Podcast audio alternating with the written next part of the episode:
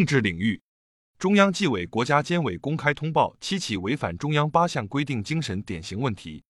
经济领域，财政部消息，二零二三年全国国有企业利润同比增长百分之七点四。二零二四年，国务院国资委将对中央企业全面实施一企一策考核。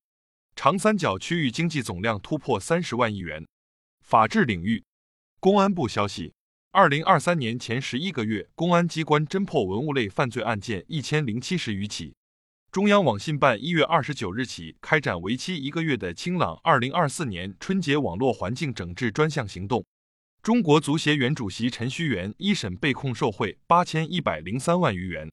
民生领域，工业和信息化部等七部门近日联合印发《关于推动未来产业创新发展的实施意见》，我国将建一批未来产业孵化器和先导区。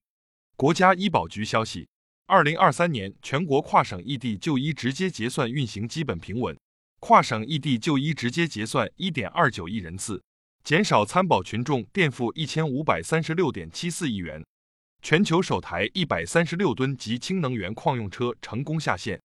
广西首条海上风电能源通道正式投运。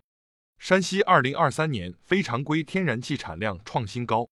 在可可西里所南达杰保护站，有一所特别的幼儿园。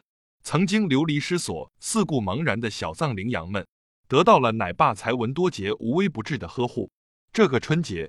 才文多杰将在这里和他的孩子们一起度过。他说，新年最大的愿望就是这三只小家伙能茁壮成长，早日回到他们真正的家园。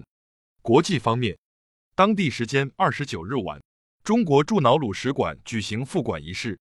近日，美国南部德克萨斯州同联邦政府在移民问题上的矛盾日益尖锐，这同时加剧了美国党派纷争。乌克兰日前曝光一起军方官员与企业高管涉嫌合谋侵吞军火采购经费案，涉案金额高达约四千万美元，多名嫌疑人被逮捕。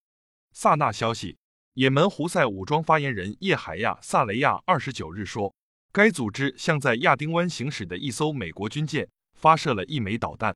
以色列总理办公室二十八日晚发表声明说。正在法国巴黎举行的有关以色列和巴勒斯坦伊斯兰抵抗运动哈马斯之间停火协议的谈判首轮会议具有建设性，但双方立场仍有重大分歧。